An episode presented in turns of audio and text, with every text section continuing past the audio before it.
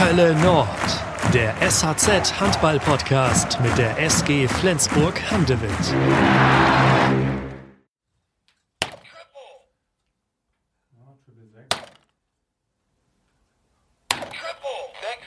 Ach, das ist doch nicht dein Ernst. Ah, ich dachte, du könntest den Gang hochschalten jetzt. Ne, das war natürlich auch. Hier? Ja. Hast du den gesehen? Next player. Das war schon mal ganz okay. Player one. 34 hast du bisher. Ja, nix. Eins? Ja. Einfach. Fünf? Fünf. Wirst du sehen. Mit 50 Punkten bist du Vorletzter immerhin noch. Herzlich willkommen zu unserem sechsten Podcast Hölle Nord. Mein Kollege Yannick Schappert und ich, Jürgen Muhl, haben heute einen ganz besonderen Gast und begrüßen den Meistertrainer der SG, Mike Mahulla. Wir wollten eigentlich, Yannick, heute uns mit der Länderspielpause befassen, aber es ist etwas dazwischen gekommen. Ja, Jürgen, das Coronavirus hat uns alle im Griff und heute hat äh, Schleswig-Holsteins Landesregierung bis zum 10. April äh, Veranstaltungen mit mehr als 1000 Menschen untersagt und das betrifft natürlich leider auch die SG, die äh, nächsten Mittwoch ja am, am 18. März äh, Montpellier erwartet im Champions League Achtelfinale. Am 22. März kommt Hannover Burgdorf zum Bundesligaspitzenspiel und dann am 9. April fällt auch das Bundesligaspiel gegen den TBV Lemgo Lippe noch in diesen Zeitraum. Dazu hören wir jetzt eine Kurzstellungnahme von SG-Geschäftsführer Dirk Schmeschke. Ja, wir haben ja nun äh, erfahren oder mitgeteilt bekommen per Anordnung, dass äh, unsere Spiele äh, dann jetzt nicht mehr in dem äh, bisher bekannten Rahmen äh, vor Zuschauern stattfinden sollen. Das müssen wir jetzt erstmal äh, genau äh, verarbeiten, überlegen, welche Konsequenzen das hat. Es ist ja auch gesagt worden, dass da eine hohe Verantwortung auch seitens der Landesregierung bei dieser Entscheidung liegt. Da werden wir uns dann auch drauf berufen. Wir haben Verständnis dafür, dass aufgrund von dieser gesundheitlichen Problematik des Coronavirus äh, solche Entscheidungen sicherlich auch äh, vielleicht unumgänglich sind. Trotzdem hat das für uns als Verein erhebliche wirtschaftliche Folgen, aber auch äh, Folgen in der Form der Kommunikation. Wir müssen unsere Fans jetzt einbinden, mitnehmen. Wir müssen jetzt auch klar und deutlich machen, wie wir mit diesen ähm, zurzeit äh, so in dieser Form nicht stattfindenden Spielen umgehen, ob sie verschoben werden, ob sie als Geister äh, vor einer Geisterkulisse stattfinden. Das können wir Stand heute noch nicht sagen. Dazu müssen wir uns jetzt erstmal heute und äh, in den nächsten Tagen sicherlich intensiv Gedanken machen. Und natürlich auch abstimmen mit den anderen Bundesliga-Vereinen, weil äh, diese Entwicklung ist momentan für uns äh, Handballvereine äh, schon sehr dramatisch. Tja, Mike, das ist äh, erstmal eine schlechte Nachricht. Was sagst du dazu?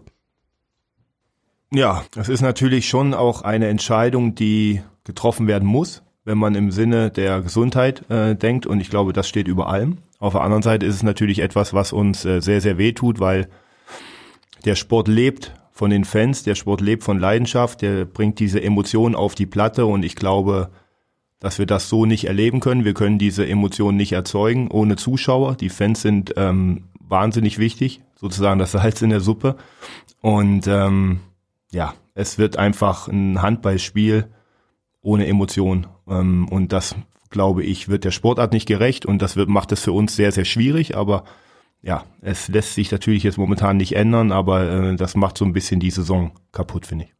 Siehst du da irgendeine andere Option überhaupt? Spielverlegung schwierig bei dem Terminkalender, den der Handball hat? Ja, also bei dem Terminkalender, den wir haben, äh, wissen wir sowieso schon immer nicht, wo wir die ganzen äh, Spiele reinpacken sollen. Deswegen wird es schwierig, glaube ich. Ähm, also ich muss ganz ehrlich sagen, man könnte auch darüber nachdenken, die Liga dann zu beenden, weil es wirklich äh, sehr, sehr wenig äh, Spaß macht und ähm, weder den Spielern noch allen drum und, äh, drum und Leuten, die da mitarbeiten, dem der Geschäftsstelle und so. Also ja, das hat Trainingsspielcharakter, auch wenn es trotzdem um viel geht. Aber es macht in meinen Augen äh, sehr, sehr wenig Spaß und sehr wenig Sinn. Ich kann mir vorstellen, dass dadurch die Arbeit als Trainer im Hinblick auf äh, die Motivation der Spieler noch schwieriger wird. Ja, das ist genau der Punkt. Also wir wissen natürlich, worum es geht. Wir wissen, dass es weiter um Punkte geht. Ähm, die Vorbereitung taktisch wird die gleiche sein, aber die Spieler müssen selber mental sich vorbereiten, um auf ein Level, auf ein Niveau zu kommen, ähm, wo sie trotzdem ihre höchsten oder besten Leistungen abrufen können. Und das finde ich ähm, ist sehr, sehr schwer, wenn du das Adrenalin nicht bekommst, was die Fans einfach erzeugen und was Atmosphäre draus macht, was Druck äh, von der Halle ausmacht, Heimvorteil. Das muss man ja sagen, die Hölle Nord lebt ja auch oder wir leben ja auch von unseren Fans durch den Heimvorteil, weil sie wirklich auch in der Lage sind, äh, Mannschaften unter Druck zu setzen. Das wird alles weg sein ähm, und deswegen kann ich es mir eigentlich momentan gar nicht vorstellen, in dieser Halle ohne, ohne Zuschauer zu spielen. Wurde das in der Kabine schon mal besprochen? Haben die Spieler schon mal sich ausgetauscht? Hey, wie stellst du dir das vor, wenn da auf einmal keine Leute sind?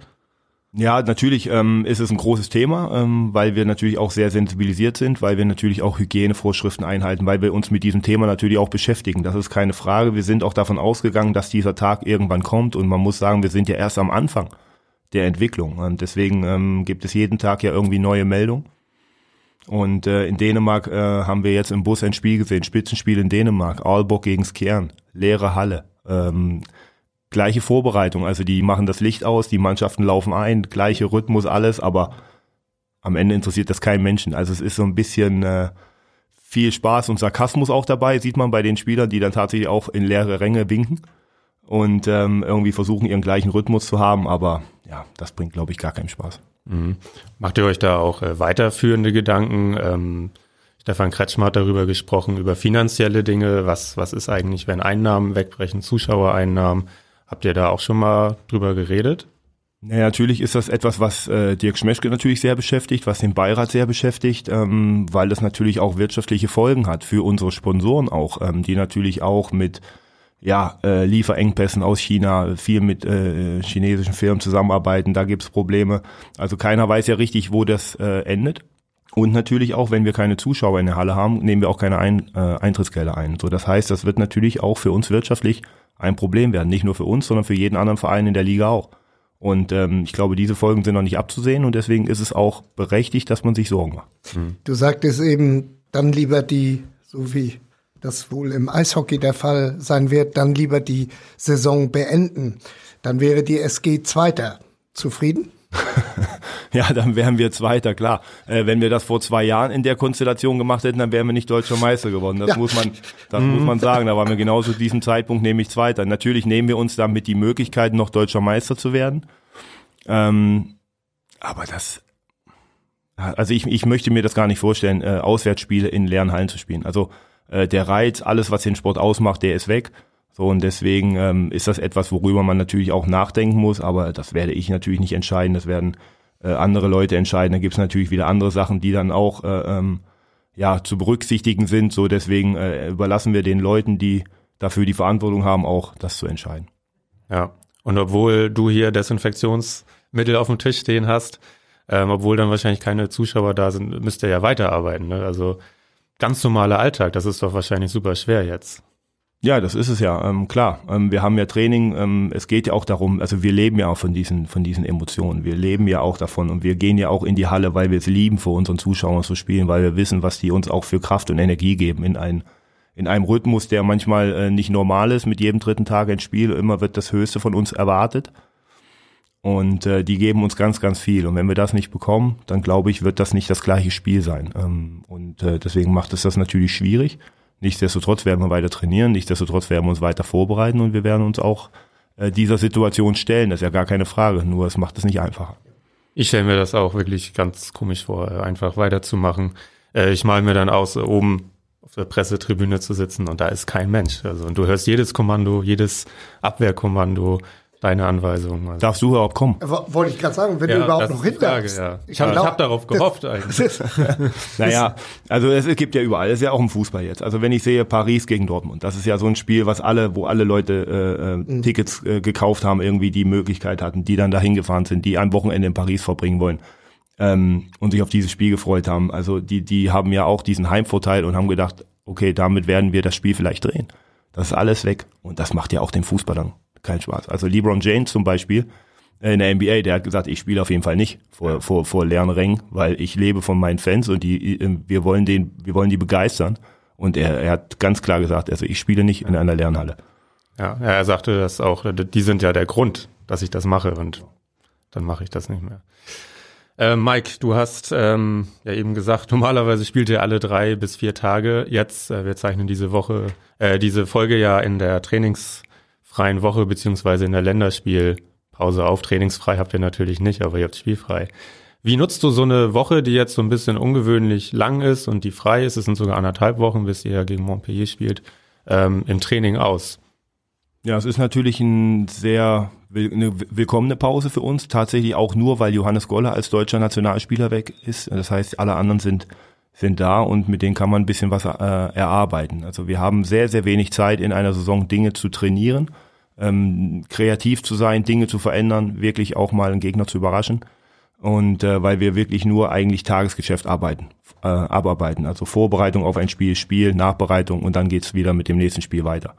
Ähm, so, da bleibt wenig Zeit. Und die nutze ich jetzt natürlich, ähm, aber auch in der Balance auch den Spielern Pausen zu geben. Das ist mir sehr, sehr wichtig, dass sie auch regenerieren nach diesem harten Programm, dass sie auch Pausen bekommen. Aber wenn wir äh, trainieren, dann werden wir auch an Sachen arbeiten, die, ja, um, um neue Dinge zu, zu entwickeln, um, um Angriffdinge, ähm, andere Laufwege, neue Ideen reinzubringen. Also ich versuche immer auch durch Kreativität die Mannschaft zu, zu motivieren. Und da werden wir diese Woche nutzen. So, aber trotzdem auch ein ähm, bisschen Gas rausnehmen. Mhm. Aber du ziehst, du sagst Gas rausnehmen, aber ziehst du nicht trotzdem auch noch mal ein bisschen die Schrauben an, um so die Grundlage für den Endspurt zu schaffen? Ja, das versuchen wir trotzdem auch in der ganzen Saison immer, auch immer äh, so Belastungspeaks zu setzen, also wirklich auch nochmal in den roten Bereich zu kommen, um die Jungs wirklich auch immer auf dem Top-Niveau zu haben. Ähm, das kannst du auch in einer Woche machen, wo es sehr, sehr viele Spiele gibt. Ähm, das kann man schon gut steuern, wenn man einen guten Athletiktrainer hat, wenn wir eine gute äh, Kommunikation im Trainerteam haben und das haben wir, so dass wir sehr sensibel auch mit jedem einzelnen Spieler umgehen. Wir arbeiten sehr, sehr individuell mit jedem und äh, natürlich wird es in der Woche sein, wenn wir trainieren, dann werden wir auch Gas geben. Aber ich bin auch jemand, der dann weiß, äh, wenn er mal ähm, vom Gaspedal runter muss, dann kriegen die Jungs auch Pausen. Ja. Wir haben ja eben darüber gesprochen, was wäre, wenn man die Saison jetzt einfach abbrechen würde. Die SG wäre Zweiter. Ähm, gut, nun hast du gesagt, vor zwei Jahren äh, wären wir da nicht Meister geworden. Aber ist der zweite Platz ein Platz, mit dem ihr in dieser Saison super zufrieden sein könnt eigentlich? Naja, super zufrieden. Ähm, ich, ich finde, wir sollten weiterhin äh, demütig sein und wir sollten weiterhin auch realistisch sein. Wir sollten nicht davon ausgehen, dass ähm, wir die einzige Mannschaft sind, die Ziele hat. Also wir äh, alle Mannschaften haben Ambitionen, alle Mannschaften arbeiten hart für ihre Erfolge. Ähm, viele gute Trainer haben Ideen und, und wollen die Mannschaft verbessern. So, dass wir sind nicht die einzigen, die in die Saison starten und Ziele haben. So, und der THW Kiel hat sich äh, in den letzten Jahren unter Alfred äh, toll entwickelt und diese Mannschaft, die jetzt da spielt, das ist ja am Ende eine Mannschaft, die Alfred genau so letztes Jahr schon zu einer überragenden Saison geführt hat. Also die werden letztes Jahr Vizemeister mit sechs Minuspunkten, das muss man ja sagen, und gewinnen noch zwei Titel. Ähm, so, das heißt, sie haben sich als Mannschaft über viele Jahre gut entwickelt und jetzt kommt nächstes Jahr noch Sander Sargosen dazu. Ähm, also das ist schon, das ist schon in Ordnung, äh, was da, da noch an Qualität dazukommt. Das heißt, ähm, die werden sehr hohe Ambitionen auch weiter haben. Ähm, und andere Mannschaften kommen von hinten und das ist jedes Jahr das Gleiche. Und wir sind halt in der Situation, dass wir den Platz, den wir haben, immer verteidigen wollen. Das heißt, wir wollen immer international spielen, am liebsten natürlich Champions League. Und das ist schon eine große Herausforderung für uns, jedes Jahr dieses Ziel anzugehen und auch zu erreichen. Und äh, das haben wir jetzt acht Jahre in Folge gemacht. Das finde ich ist sensationell, da sollen wir sehr, sehr stolz drauf sein, aber sollten es niemals als Selbstverständlichkeit nehmen. Sollen uns bewusst sein, dass andere Mannschaften diesen Platz auch gerne haben wollen. So dass ich äh, natürlich dieses Jahr mit Platz zwei und Qualifikation Champions League natürlich zufrieden wäre, aber wir wollen natürlich auch immer ganz oben anklopfen. Du hast eben auf den Neuzugang beim THW für die neue Saison hingewiesen. Bei euch sieht's ja personell ja auch gut aus für die neue Saison. Da müsste ja auch von der Papierform her äh, die SG noch stärker werden. Na, wir sind ausgeglichener nächstes Jahr, wir sind breiter aufgestellt, wir können, ähm, glaube ich, ähm, ja, auf sehr, sehr hohem Niveau durchwechseln. So, dass das gibt mir mehrere Möglichkeiten. Das gibt der Mannschaft auch die Möglichkeit, in mehreren Wettbewerben auf dem Top-Niveau zu spielen. Darüber freue ich mich sehr. Ähm, aber die Bundesliga ist ein Haifischbecken. Also das ist, äh, da musst du jedes Wochenende äh, wirklich um jeden einzelnen Punkt kämpfen. Und ähm, das sollte unser Antrieb sein, mit dieser Mannschaft auch weiterhin ganz oben anzu, anzuklopfen oder diese Erfolge haben zu wollen, diese Gier zu haben, weiter ganz oben mitzuspielen. Ähm, die Voraussetzungen sind gut, weil der Kader gut ist, das ist keine Frage, aber die anderen schlafen auch nicht. Die stellen auch gute Mannschaften zusammen und äh, wir haben dieses Jahr ähm, gemerkt, wie hart das ist, ähm, in der Bundesliga jeden Punkt zu erkämpfen. Wir haben tolle Spiele gehabt, wo wir wirklich äh, super Punkte geholt haben, aber auch ein paar Stolpersteine dabei gehabt, wo wir nicht hätten stolpern müssen. So, und das hoffe ich, dass wir nächstes Jahr ein bisschen stabiler werden wieder.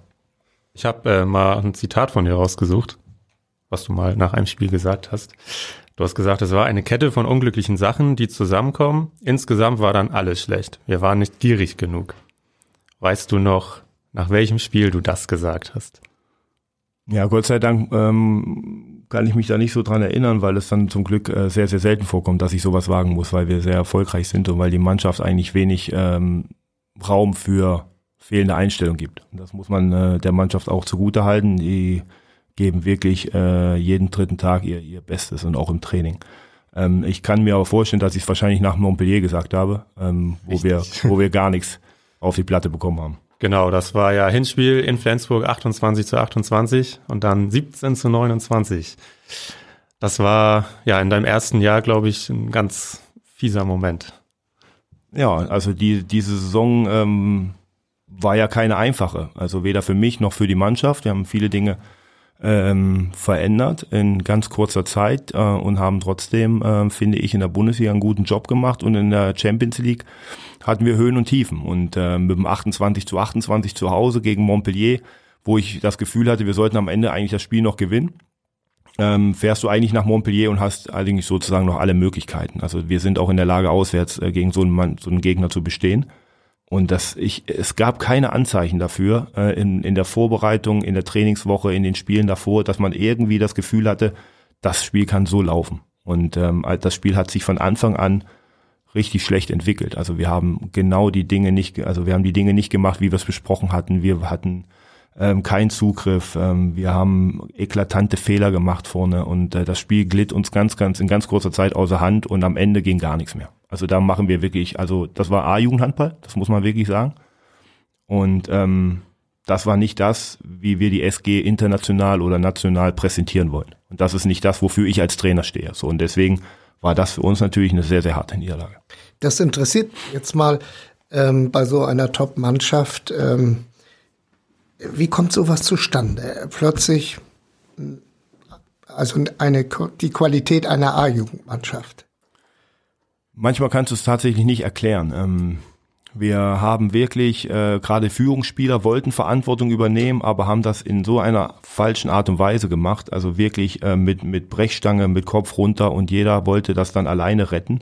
Und wir haben komplett das Handballspiel eingestellt und wir haben komplett ver ver vergessen, als Team irgendwie aufzutreten und ja, am Ende ging es nur noch darum, irgendwie Schadensbegrenzung äh, zu betreiben und jeder hat dann irgendwie versucht, ähm, ja, nicht den nächsten Fehler zu machen. Dann haben wir keinen Druck mehr Richtung Tor gemacht. Also das war wirklich ähm, etwas, was man selten sieht. Aber es gibt so Spiele, es gibt auch im Fußball, es gibt es bei großen Mannschaften, bei erfolgreichen Mannschaften, wo auf einmal nichts funktioniert und wo alles zusammenbricht. Ähm, ist schwierig zu erklären. Ich finde aber, dass wir aus diesem Spiel ganz, ganz viel Positives rausgezogen haben. Also wir haben nichts aus dem Spiel, konntest du nichts Positives rausziehen, das muss man auch mal ganz ehrlich sagen. Aber wir haben gute Entscheidungen danach äh, getroffen, weil wir wirklich als Mannschaft sehr, sehr gut reagiert haben. Und mir war halt wichtig, ich, ich möchte gerne meiner Mannschaft eine Verantwortung haben von, ähm, von, also eine Kultur von Verantwortung. So möchte ich es mal gerne sagen, dass jeder Spieler für sich Verantwortung und für die Leistung des Nebenmanns Verantwortung übernimmt. Und das ist in diesem Fall so gewesen. Da war keiner, der irgendwie hinterher gesagt hat, das war zu warm in Montpellier, der Ball war zu klein, die Halle war zu groß, wir sind zu schlecht gereist, das Bett war zu hart. Also es gab nicht diese Ausredenkultur und das, das mag ich. Also man hat wirklich gesagt, das war nicht gut genug, ich muss besser werden. Ähm, Rasmus Lauge hat gesagt, ich habe so einen hohen Anspruch an mich, ich möchte der beste Spieler der Welt werden. Und so etwas darf mir nie wieder passieren. Ich werde noch härter an mir arbeiten. Und das sind so Aussagen, wo ich mit leben kann und sage, okay, dann sind wir auf einem guten Weg als Mannschaft. Ja, und zehn Tage später gewinnen wir halt dann in Kiel und, und, und halten uns die Möglichkeit, auf Meister, Meister zu werden. Und das finde ich, das spricht für eine Mannschaft. Ja, was damals noch keiner wusste, wie, wie, wie groß dieser Sieg eigentlich dann war am Ende in der Endabrechnung. Ja. Ist diese Montpellier-Erfahrung von vor zwei Jahren äh, jetzt vielleicht immer noch Ansporn, das jetzt im Achtelfinale besser zu machen? Ja, wieder die Konstellation erst zu Hause, dann auswärts. Ähm, absolut. Also äh, natürlich wollen wir auch ein anderes Gesicht als SG in Montpellier äh, zeigen und dass die Zuschauer uns auch anders sehen können. Ähm, das ist ganz klar. Also als die Auslosung kam, hat Magnus Röth gesagt, oh, da habe ich auch noch was gut zu machen. Also das sind so Sachen, das ist schon bei den Spielern im Kopf natürlich. Und äh, die Motivation ist natürlich da, aber die ist sowieso da. Also wir wollen natürlich ins Viertelfinale, wir haben einen, sehr attraktiven und starken Gegner, aber wir sind natürlich auch selbstbewusst und sagen, wir sind auch gut drauf und wir wollen eine Runde weiterkommen. Und wir wollen unseren besten Handball zeigen. Und den müssen wir auch zeigen, um weiterzukommen. Aber ja, die Freude auf dieses Spiel ist groß, weil wir viel gut machen können und wir haben ganz, ganz viele Dinge, die wir besser machen können. Wann fängt denn ähm, so die Vorbereitung auf so ein Spiel jetzt an?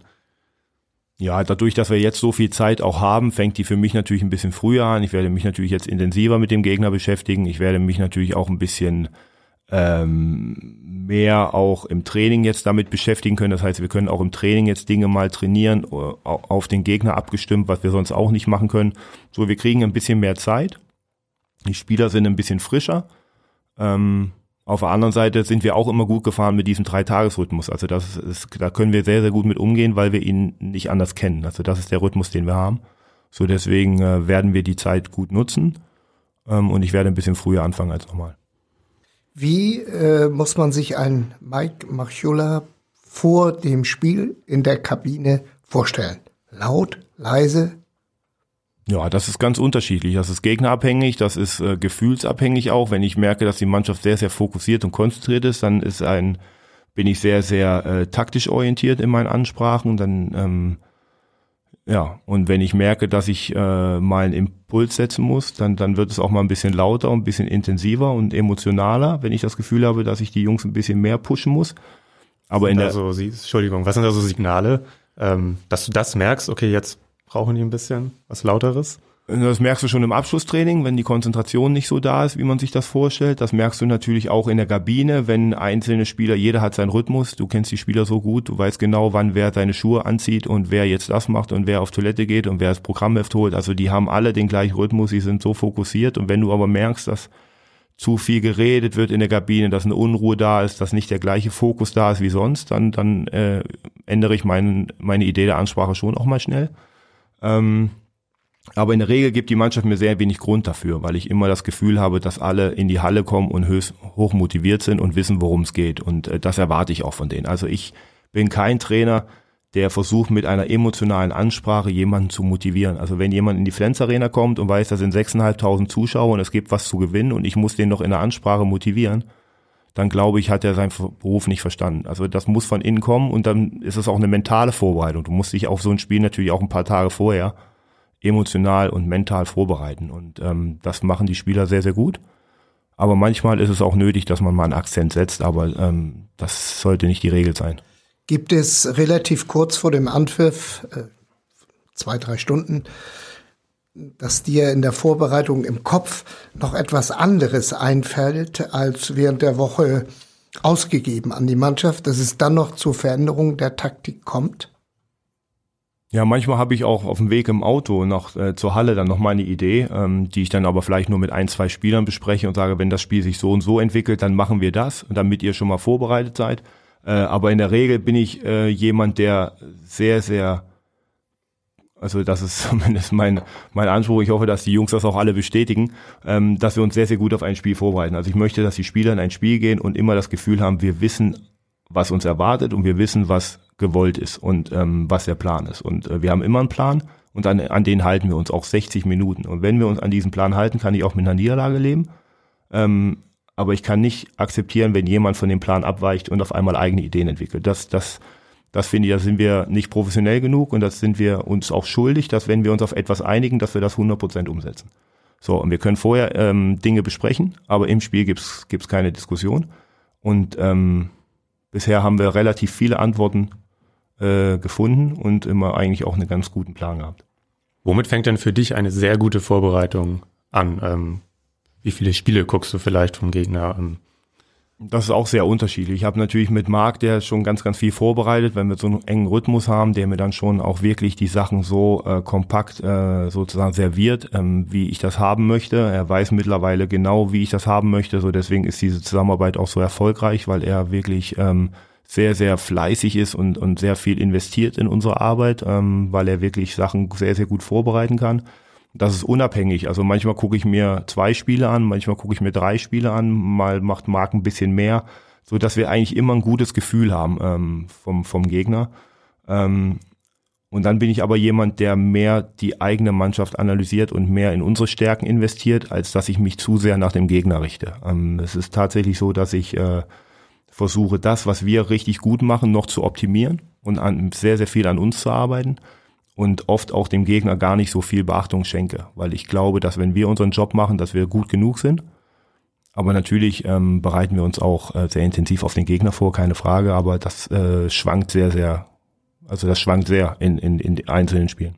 Schneidest du denn selbst auch Videos für die Mannschaft, die du dann vorführst? Ja, also da klar, das ist ja eine der Hauptaufgaben, äh, das zu machen. Natürlich hat Marc auch äh, äh, seine, seine Dinge zu schneiden und auch ähm, sein Bereich, gerade Torhüter, ähm, einzelne Abwehrspieler, die bestimmte Sachen haben wollen, da ist er mit denen in Austausch, dass er das alles für die vorbereitet.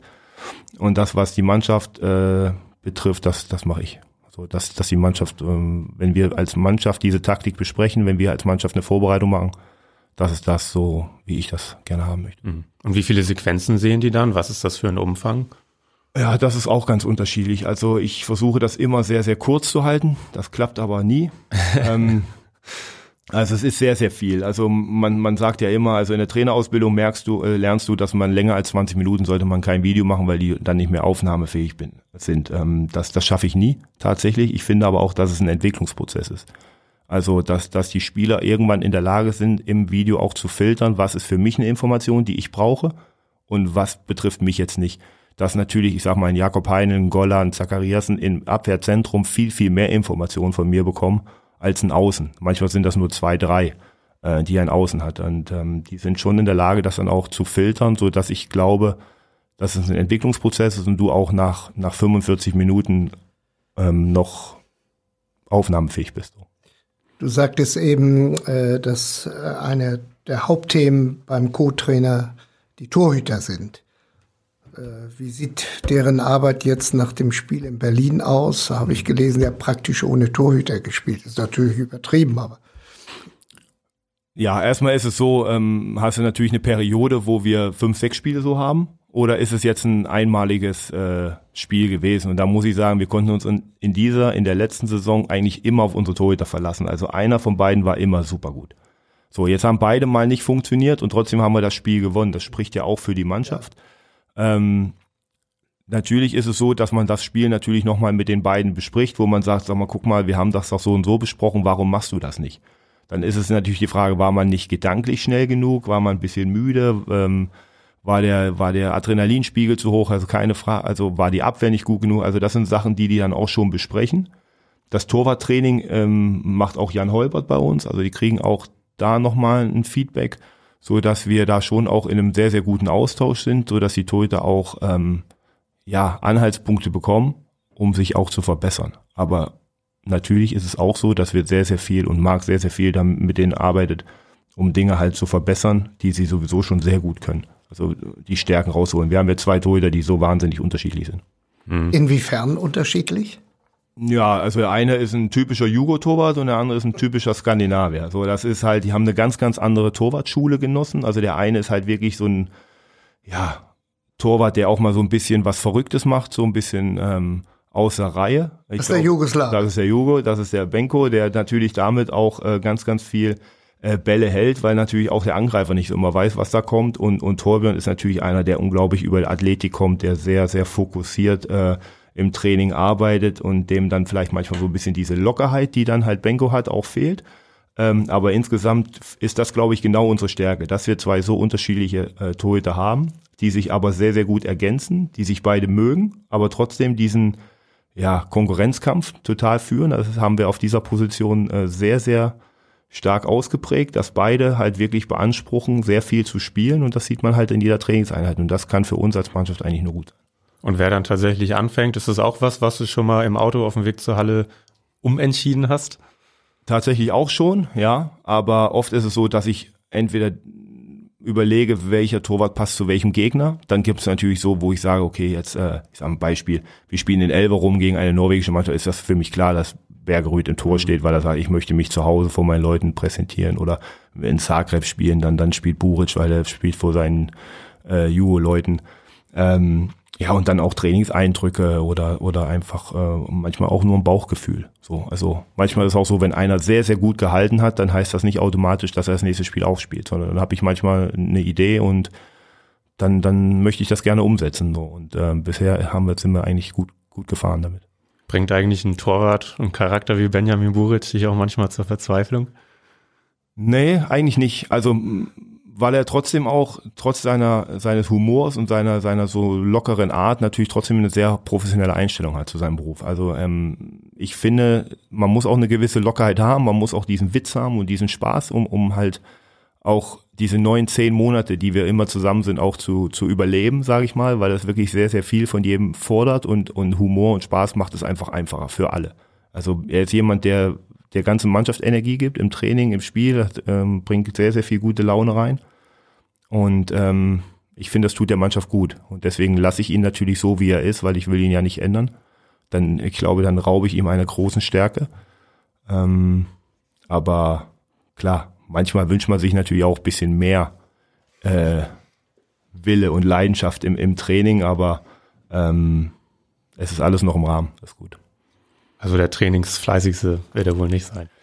ja, das würde ich so, das würde ich so gar nicht sagen. Also er macht schon seine Sachen sehr professionell, aber er ist natürlich trotzdem jemand, der nicht immer den, den, den Ernst der Sache so richtig erkennt und wo man so ein bisschen auch mal äh, einschreiten muss, aber es ist alles im Rahmen. Deswegen sage ich, es gibt einen Rahmen, den ich vorgebe und in dem Rahmen äh, bewegt er sich. Wir haben ja eben schon äh, über Marc Bult, über den, deinen Co-Trainer gesprochen. Und wir wollen nicht nur über ihn sprechen, wir wollen ihn noch mal zu Wort kommen lassen. Da hören wir mal rein. Moin Mike, mein Freund. Ja, die haben mich gefragt, äh, was Gutes über dich so erzählen als Trainer. Ähm, ich überlege schon ein paar Tage jetzt und mir fällt echt wenig ein, muss ich ehrlich sagen. ja. Hat er, das, hat das er diese, die, diese ruhige Art auch am Spielfeldrand? Ja, er ist ja leider nur noch bis Ende der Saison da. Ähm, also nach diesem Interview jetzt. Er weiß es noch nicht. Also er ist ja, ich werde mich jetzt nach einem neuen Co-Trainer umgucken, weil äh, das geht, das geht gar nicht. Ja, das ist eine der wichtigsten Bestandteile, dass der Cheftrainer immer gut, gut wegkommt beim Co-Trainer. Ja, ähm, das hat er jetzt gerade hat er nicht geschafft, ja.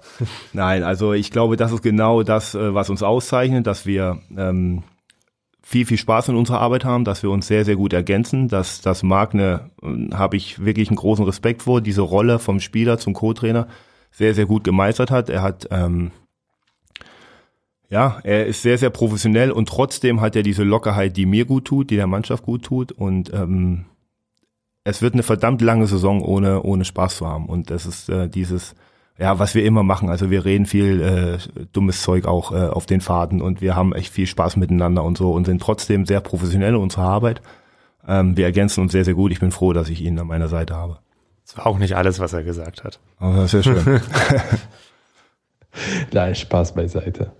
Ähm, ich denke, wenn ich unsere Zusammenarbeit ähm, kurz zusammenfassen muss, äh, denke ich, dass das intensiv äh, der richtige Wort ist. Ähm, der Arbeit ist sehr intensiv, es, es kostet sehr viel Zeit, äh, aber es lohnt sich. Ähm, ich denke, ähm, ja, wenn ich das sagen darf, bereiten wir uns sehr gut vor, vor jede Gegner, äh, egal wie die heißen und das lohnt sich einfach. ich denke, was dich auszeichnet als, als Trainer, wenn ich jetzt zurückgucke auf die letzten drei Jahre, also zweieinhalb, drei Jahre, ist, dass du immer die Ruhe bewahrt hast. Und ähm, ja, das finde ich echt äh, eine Bemerkung wert, weil es war am Anfang war es nicht einfach, den ersten Jahr. Wir haben zufällig auch letzte Woche kurz darüber gesprochen.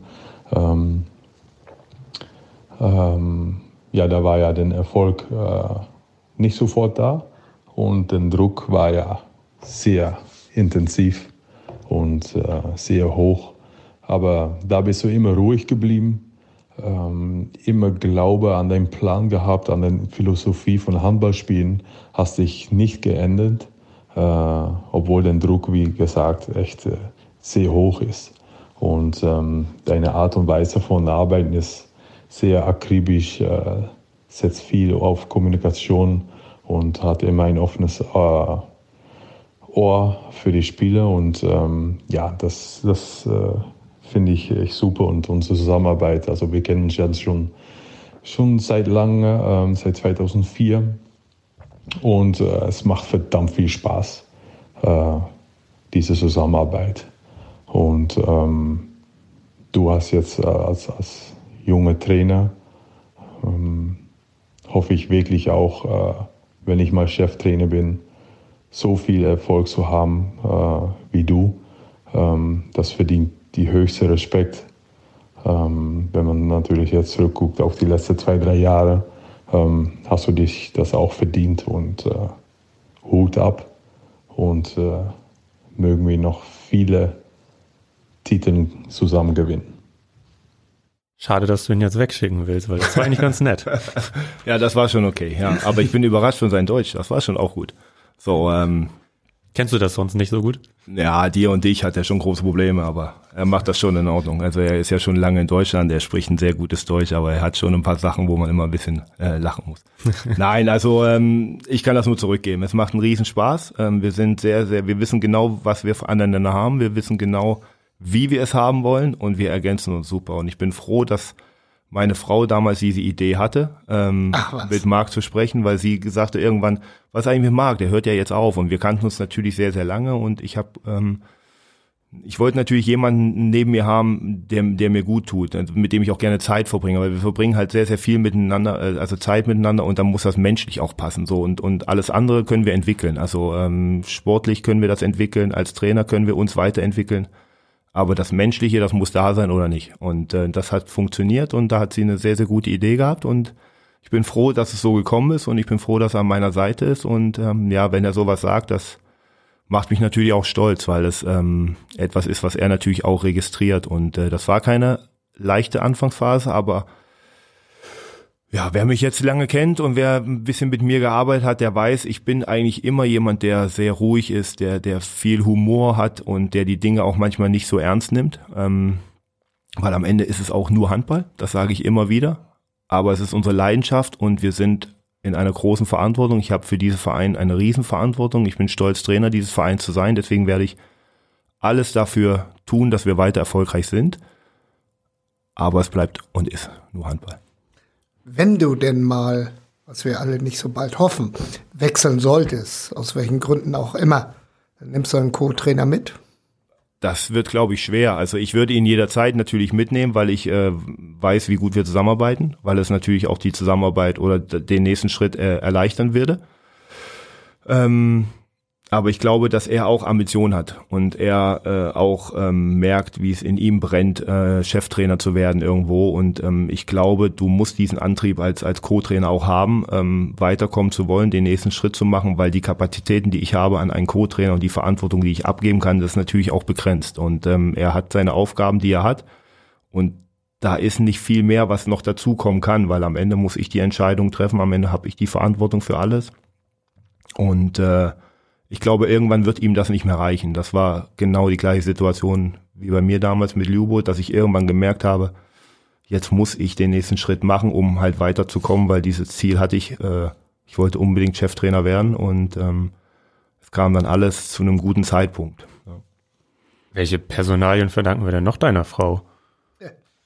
Ja, die ist schon clever. Also die hat schon gute Ideen und äh, die hat auch viele gute Ideen und es ist auch so, dass ich oft auf sie höre, nicht immer, aber meistens ähm, denkt sie immer so ein bisschen weiter schon. Ich bin so der, der dann manchmal auch emotional mal ein paar Sachen trifft und sie dann auch mal ein bisschen weiter guckt. Und ähm, mit Marc hat sie natürlich einen sehr, sehr guten äh, Einfall gehabt. Ähm, so sportlich hat sie jetzt nicht so die ganz großen, also sie hat keine Spieler verpflichtet, so kann ich sagen. Aber es ist schon so, dass sie natürlich auch, dass wir Spielertransfers natürlich auch zu Hause besprechen, wo sie dann manchmal sagt, das finde ich super. Ähm, oder da, da bin ich jetzt ein bisschen skeptisch und dann erkläre ich ihr das. Also wir sprechen schon viel darüber. Ähm, aber es, es äh, macht Spaß mit ihr darüber zu diskutieren. Bei wem war sie denn skeptisch und hatte, hatte nicht recht? Ähm, nee, das sage ich nicht. äh, weil sie sich getäuscht hat und ich froh bin, dass, dass, ich, dass ich das gemacht habe. Aber ich weiß zum Beispiel damals, als wir nach Nordhorn gegangen sind, da hat sie immer gesagt, ah nein, jetzt spielst du mit dieser Fran jetzt zusammen, das kann nicht wahr sein. Der ist so unsympathisch. Ja, und dann ein Jahr später war unser Trauzeuge und äh, wir haben jedes Wochenende irgendwie verbracht und haben riesen Spaß miteinander gehabt und ist jetzt einer meiner besten Freunde und ähm, ja, das hat sich ganz, ganz toll entwickelt. Also man sieht manche Spieler halt auch immer nur auf dem Spielfeld, wie sie sich da benehmen. Und äh, dann sind sie auch immer gleich unsympathisch, nur weil sie ehrgeizig sind und gewinnen wollen. Ähm, und das hat sich alles äh, geändert, so dass äh, das passt schon. Wie entspannst du dich nach, nach einem Spiel? Ah, das, äh, das klappt äh, relativ schlecht. Ähm, Weil die Frau so viel über Handball spricht. Nee, nee, nee, nee. Ja, sie ist sowieso mein größter Kritiker. Also wenn wir mit drei Toren gewinnen, dann sagt sie, was war das denn wieder am Ende da? Also warum macht ihr das denn nicht deutlich?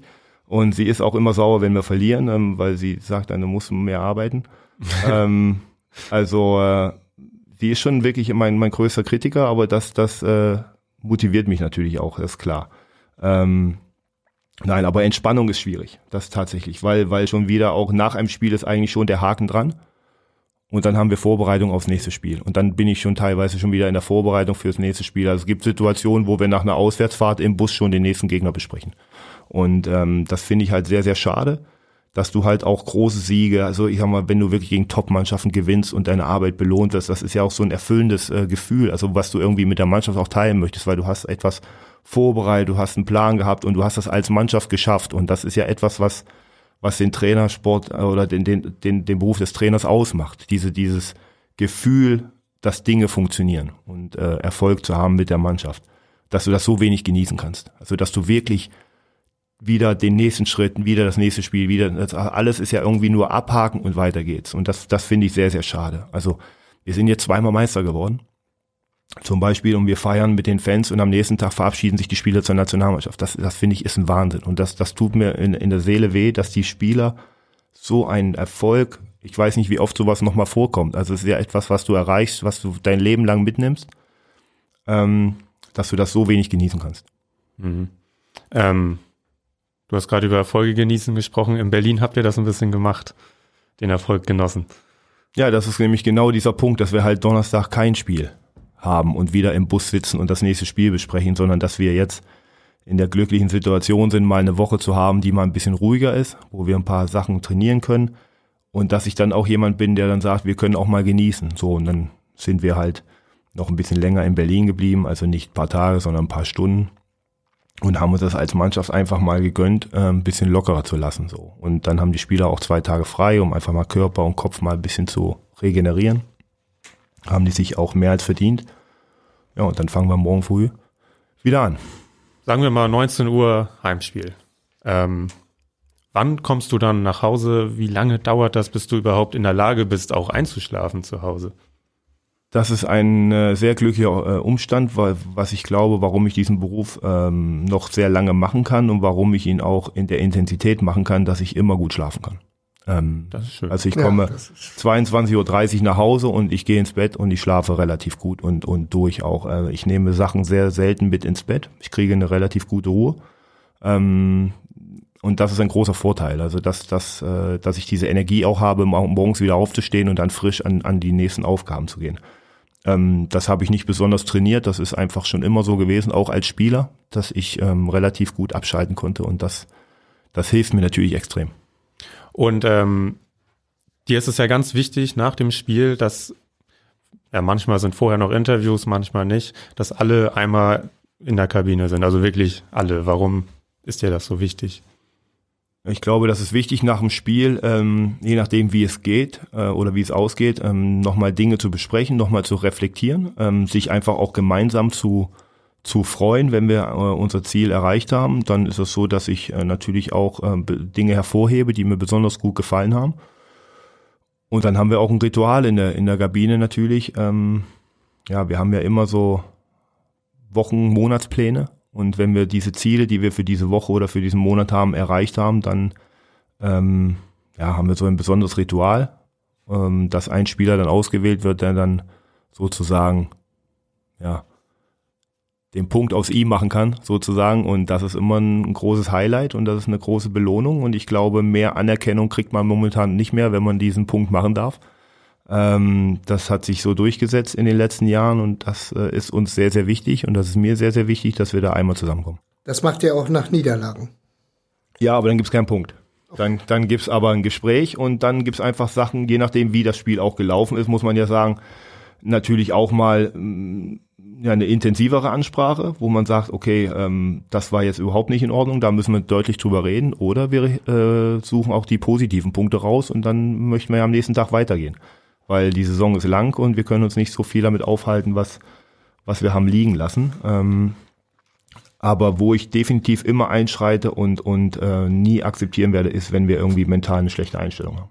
So, das ist etwas, was ich nie akzeptieren werde, aber ich kann immer akzeptieren, wenn wir Dinge gemacht haben, die wir besprochen haben, die dann nicht funktioniert haben. Aber mental schlechte Einstellung, das, das, das geht nicht. Also darunter fällt dann vielleicht auch, dass man sich in der Kabine irgendwie gegenseitig Vorwürfe macht oder so. Naja, ich finde erstmal ist es wichtig, dass man Dinge auch klar anspricht, aber erstmal auch immer an die eigene Nase zu packen. Habe ich alles dafür getan? War ich heute 100% vorbereitet? Habe ich mein, mein Videostudium so gemacht? Habe ich im letzten Training alles dafür getan, um heute auf dieses Niveau zu kommen? Und wenn ich das mit Ja beantworten kann, dann bin ich auch in der Lage, andere zu kritisieren. Ähm, dann haben wir natürlich auch eine Hierarchie innerhalb der Mannschaft. Ähm, bin ich Kapitän, dann erwarte ich auch, dass man, dass man Dinge anspricht.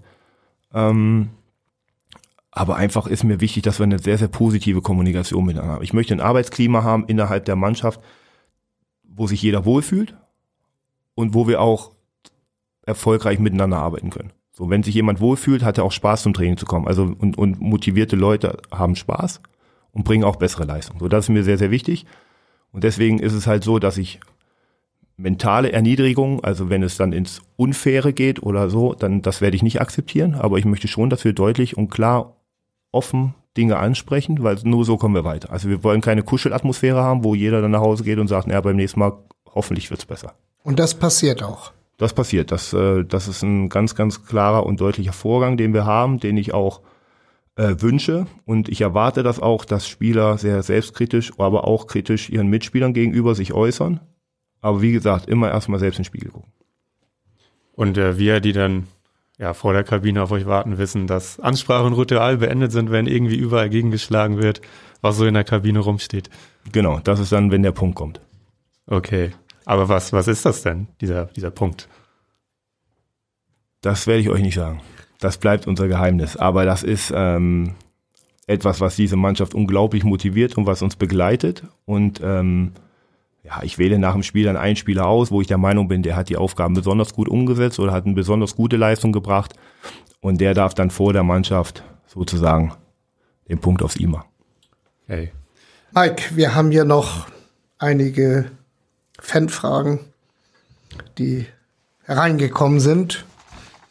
Wir gehen da einfach mal mit, wenn ich die Fragen so sehe, die hätten wir auch gut stellen können. Ja, dafür sind Fans da. Ja. Fans sind wir ja auch. Auf jeden Fall. Wie bist du auf die Idee gekommen, Handballtrainer zu werden? Ja, ich könnte jetzt sagen, ich kann nichts anderes.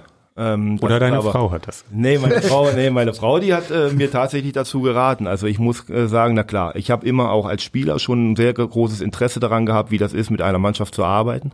Ich habe schon relativ früh, auch schon zu Alfreds Zeiten in Magdeburg, ähm, Trainings, äh, also Trainingseinheiten mitgeschrieben, also hinterher mir dokumentiert. Ich habe das bei Kent Harry weitergemacht, bei Ola Lindgren. Ich habe 2008 während meiner Karriere schon die B-Lizenz gemacht und mir für mich war eigentlich klar, dass ich Trainer werden möchte. Also ich wollte gerne mit einer Mannschaft arbeiten, aber es hat mich nicht so sehr das Taktische so daran gereizt, sondern wirklich auch mit Menschen zu arbeiten und Menschen zu führen, weil ich glaube, das ist die größte ja, die größte Kunst als Trainer, wenn du es schaffst, eine Mannschaft zu motivieren, eine Mannschaft zu führen, einer, einer Mannschaft ein Gefühl zu geben, dass dass man an motivierenden und, und, und großen Zielen gemeinsam arbeitet und dass man da irgendwie eine Idee, entwickelt, wie wir das, wie wir das machen. Und ich glaube, das ist ähm, mehr tatsächlich eine Aufgabe eines Trainers als nur die reine Taktik. Ich glaube, dass viele viel von Handball verstehen, aber das ist das Wichtige und das hat mich immer gereizt und deswegen ähm, war mir das eigentlich klar, dass ich hinterher Trainer werden möchte.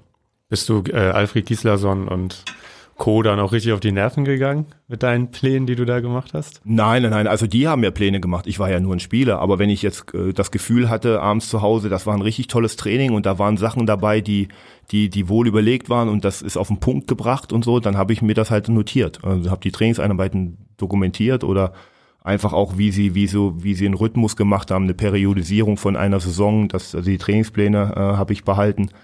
Ähm, so, das, äh, da orientiere ich mich natürlich auch immer wieder dran. Ähm, plus meine eigenen Ideen natürlich reinzubringen, plus natürlich, dass sich der Handball auch total verändert hat in den letzten 20 Jahren, das muss man ja auch sagen.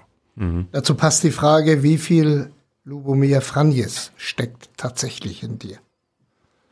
Das, also ich bin, ich bin ja wie ich bin. Und Lubo ist wie er ist. So, also in mir steckt wenig Lubo, aber die Idee von Handball, da steckt ganz viel drin, weil Lubo natürlich ähm, ganz intensiv mit mir auch die letzten Jahre verbracht hat und ich natürlich von ihm wahnsinnig viel gelernt habe, weil er jemand ist, der äh, mir nochmal den Handball von einer anderen Seite gezeigt hat, ähm, wie man sich auf Gegner vorbereitet, wie man einen ein, ein, ein Spieler dann tatsächlich auch äh, besser machen kann. Und ähm, die Art und Weise auch der Mannschaft zu führen ist, glaube ich, eine komplett andere, weil er hat dieses Jugo-Blut, das, das ist einfach drin und das kommt manchmal innerhalb von Sekunden raus und das kann dann von ganz lustig zu, zu ganz, ganz, äh, sag ich mal, äh, böse umschlagen, aber immer mit einem gewissen Respekt. So, und ich bin halt ein ganz anderer Typ ähm, habe meine eigenen Ideen von Handball, habe auch meine andere äh, eigene Idee von, wie ich mit der Mannschaft arbeiten möchte und vor allen Dingen, ähm, wie ich die Trainingseinheiten steuere. So und wenn man jetzt die Entwicklung dieser Mannschaft anguckt und wenn man sich auch anguckt, wie sich unser Spiel verändert hat, dann finde ich, sieht man halt eine, eine, eine große große Veränderung. Wir haben letztes Jahr sozusagen angefangen, das Spiel zu spielen, was mir wichtig ist. Ähm, aber ich bin ihm wahnsinnig dankbar, weil ohne ihn würde ich nicht hier sitzen. Und er hat mir wirklich den, den Handball nochmal von der anderen Seite gezeigt. Deswegen, äh, ja, Dankbarkeit ist, ist äh, absolut angebracht. Aber irgendwann musst du die Chance, die dir jemand gibt, musst du halt auch nutzen. Und die haben wir ähm, als, als Team wirklich gut genutzt. Aber das heißt schon, dass es das erste Jahr auch noch sehr von ihm geprägt war, auch äh, spielerisch dann. Das geht ja auch gar nicht anders. Mhm. Also die Mannschaft ist ja auch sehr, sehr lange äh, so zusammengeblieben. Wir haben damals drei neue Spieler dazu bekommen und äh, jeder hat sich in dem System sehr wohl gef äh, äh, gefühlt. Ähm, aber mir war halt wichtig, wenn ich das übernehme, muss ich Dinge ändern, um, um halt die Mannschaft auch wieder neu zu motivieren, um neu zu kitzeln. Also wenn ich einfach nur das weitergemacht hätte, und das wäre nicht das gewesen, was ich, was, was meine Idee ist, weil dann kannst du etwas nur verwalten. Und wenn du was verwaltest, dann fehlt irgendwann die Motivation. Und äh, kreativ zu sein, Dinge zu ändern, aber das musst du natürlich Schritt für Schritt machen. So, und das haben wir Schritt für Schritt gemacht. Wir haben ähm, Dinge geändert, aber wir haben natürlich auch das, was gut funktioniert hat, die Basis haben wir beibehalten. Das ist ja keine Frage. Aber am Ende der Saison war es dann sehr, sehr viel schon, was wir geändert haben. Das, der Trainingsalltag, die Trainingsumfänge, die Trainingszeiten haben wir von Anfang an geändert. Das war mir sehr, sehr wichtig.